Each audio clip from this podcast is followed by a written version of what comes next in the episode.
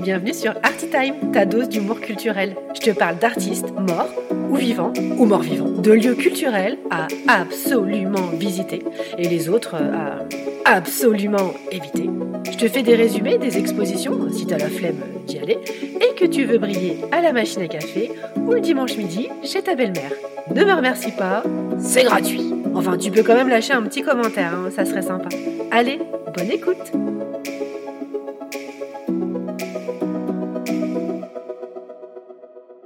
Coucou mes petits curieux. C'est un peu gêné que je débute cet épisode cette semaine. Alors pas le genre de gêne physique type chewing-gum dans la bouche qui rendrait ma diction compliquée à comprendre, ou encore gêne causée par la manche d'une chemise mal positionnée qui couperait la circulation du sang au niveau du coude, ni même une culotte qui serait un peu trop rentrée. Non, je veux plutôt évoquer ma gêne qu'a été ma consommation de CO2 pour me rendre à ma dernière découverte artistique. J'ai fait la Biennale d'art contemporain de Venise. À Venise donc. Et j'ai donc dû prendre l'avion. C'est nul Oh, c'est bon, hein. Et puis ça valait le coup quand même.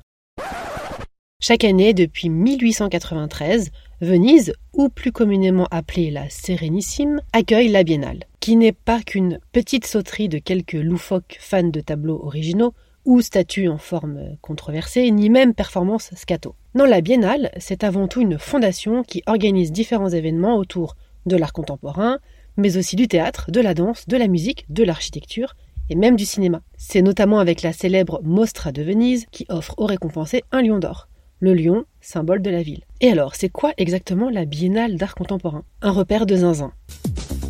Mais vous êtes fou Oh oui Mais vous êtes fou Mais pas de panique. Pas besoin d'avoir le diplôme du Palais de Tokyo pour comprendre les œuvres, un peu de drogue suffira et un minimum de 4 spritz par repas. Ah oui, parenthèse, avant que cette boisson ne déferle dans tous les bars parisiens, c'est à Venise qu'elle a été inventée. Ça vient de Spritzen, arrosé en allemand. C'est des soldats autrichiens qui, lors de leur invasion, trouvaient le vin vénitien un peu trop fort et demandaient à l'arroser d'eau pétillante. Depuis, on y ajoute de la liqueur d'orange amère et on peut même y mettre un peu limoncello. Bref, revenons à l'expo.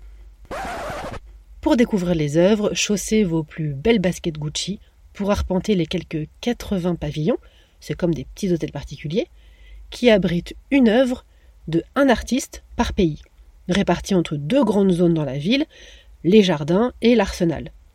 L'arsenal, hein, c'est un grand chantier naval public d'où sont construites les galères commerciales, et au XVe siècle, ce lieu constitue la plus grande concentration ouvrière d'Occident. C'est dire la puissance économique de Venise à l'époque. Et cette année, on a vu quoi? Bah déjà, 80% des artistes étaient des femmes. Donc ne vous posez plus la question. Ah bah c'était tout à Venise. Je garde en mémoire le labyrinthe de mosaïques colorées et fantasques de l'artiste hongroise dont je ne saurais prononcer le nom, pardonnez-moi madame, en même temps il y a peu de chances qu'elle m'écoute. Ces mosaïques étaient un doux mélange entre Niki de Saint-Phal, Picasso et Archimboldo, une pure merveille. J'ai aussi adoré les immenses patchwork côté Roumanie, qui racontent le périple des Roms vers l'Europe, le tout ponctué de signes astrologiques pimpé sauce 21e siècle. Et il y a même le clin d'œil aux allégories de la Renaissance. Et une petite dernière pour la route. Imaginez vous rentrez dans une salle plongée dans le noir. Des faisceaux de lumière rouge s'allument par intermittence et laissent apparaître des immenses sculptures en paille. Ces sculptures ont une forme humaine et sont définitivement disproportionnées. Elles semblent brûler à cause de la lumière rouge. Bref, pour cette édition encore, tout était réuni. Originalité, agitateur d'émotions, effet exceptionnel de ce cru, 80% des artistes sont des femmes. Oui, je sais, je l'ai déjà dit, mais c'était pour voir si vous suiviez. Et c'est le cœur lourd que j'ai dû quitter Venise et mes verres de spritz. Ah, j'avais pas prévu de ramener une gondole de toute manière. Bah, d'autant que le truc fait plus de 2 mètres. Et ça, je l'ai appris en poursuivant ma découverte vénitienne à Paris, grâce à la visite du Grand Palais Immersif, que je remercie pour son accueil. Muni de ma gourde remplie de spritz, j'ai découvert ce nouveau lieu tout près de l'Opéra Bastille. J'ai surtout découvert que j'avais eu un bol incroyable de revenir vivante de mon week-end. Ah bah parce que cette ville est littéralement bâtie sur des pilotis de bois. Pire que ça, Venise est édifiée sur de la boue d'une lagune, Après avoir positionné des micados dans l'eau boueuse, ils ont quand même jugé bon de mettre quelques briques, puis de la pierre et enfin le pavé. Dans l'expo, vous y verrez plein de vidéos qui expliquent sa construction, son histoire, ses coutumes, depuis sa fondation en 421 dont je ne prévois pas de vous faire le résumé parce que c'est beaucoup trop long, mais surtout beaucoup trop chiant. Mais si comme moi, vous avez plus envie de vous laisser transporter par les films en 3D de Venise projetés sur des immenses tableaux, courez-y. Ça a le goût de l'atelier des Lumières, mais c'est pas l'atelier des Lumières. Et une jolie œuvre m'a naturellement plus touchée, Venise Atlantide. Un film qui nous plonge dans un futur relativement proche, où la Sérénissime serait, sera, sous les eaux, pour cause de la montée du niveau de la mer. Bon allez, je m'arrête là pour Venise, j'ai peur de l'overdose. Mais pas de spritz, hein, non, non, non, ça c'est pas possible. Tu serais pas un peu alcoolique, maman? Ne dis pas ça à tes copines d'école. Bon, je suis heureuse d'avoir célébré une fois de plus l'art contemporain. J'ai choisi de mettre en lumière des œuvres les plus souriantes, mais je dois noter que malheureusement de plus en plus d'œuvres portent sur des sujets angoissants. Un reflet de l'actualité, me direz-vous mais néanmoins de plus en plus féminin. Je vous ai dit que 80% des artistes étaient des femmes? Ah, c'était pour voir si vous suiviez.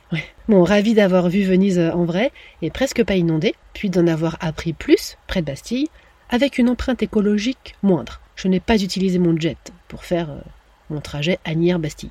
Et de noter au passage la place prépondérante pour le digital, et les nouvelles technologies dans l'art. POC spécial aux copains du podcast cousin Numar qui traite de ces sujets justement et que je vous recommande chaleureusement. Cette ville qui a fait les grandes heures du commerce maritime et qui ne cesse de se réinventer grâce à l'art et au luxe notamment prouve encore et toujours qu'elle porte si bien son surnom. À bientôt mes petits curieux.